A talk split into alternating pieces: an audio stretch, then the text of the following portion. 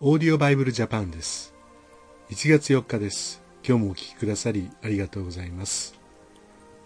今日の聖書箇所はマタイの福音書4章12節から25節。新海訳聖書です。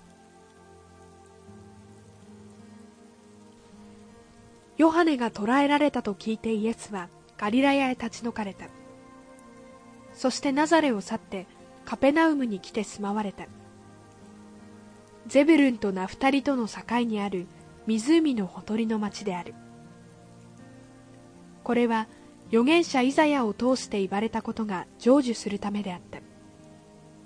すなわちゼブルンの地とナフタリの地湖に向かう道ヨルダンの向こう岸違法人のガリラヤ。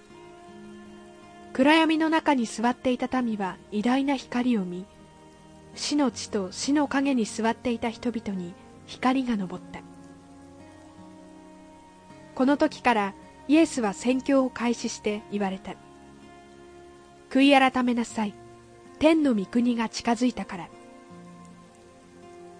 イエスがガリラヤ湖のほとりを歩いておられた時二人の兄弟ペテロと呼ばれるシモンとその兄弟アンデレをご覧になった。彼らは湖で網を打っていた。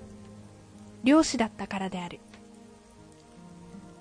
イエスは彼らに言われた。私についてきなさい。あなた方を人間を取る漁師にしてあげよう。彼らはすぐに網を捨てて従った。そこからなお行かれるとイエスは別の二人の兄弟ゼベダイの子ヤコブとその兄弟ヨハネが父ゼベダイと一緒に船の中で網を繕っているのをご覧になり二人をお呼びになった。彼らはすぐに船も父も残してイエスに従った。イエスはガリラヤ全土を巡って街道で教え御国の福音を述べ伝え民の中のあらゆる病気あらゆる患いを治された。イエスの噂はシリア全体に広まった。それで人々はさまざまな病気や痛みに苦しむ病人悪霊に疲れた人転換の人中部の人などを皆身元に連れてきた。イエスは彼らを癒された。こうしてガリラヤデカポリスエルサレムユダヤおよびヨルダンの向こう岸から大勢の群衆がイエスに付き従った。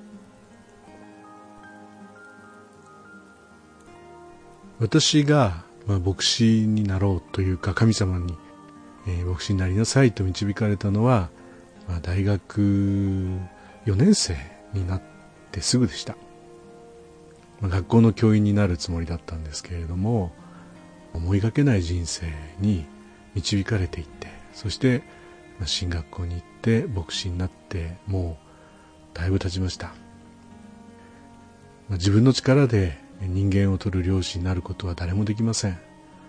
しかしイエス様があなたを誰かの救いのために用いようと言ってくださるんですね。だから私たち自身をイエス様にお委ねすればイエス様がそれを使ってくださるわけです、まあ、ぜひご一緒にイエス様に使われる道具として今年も歩んでいきたいなと思います。それではまた明日お会いしましょう。さようなら。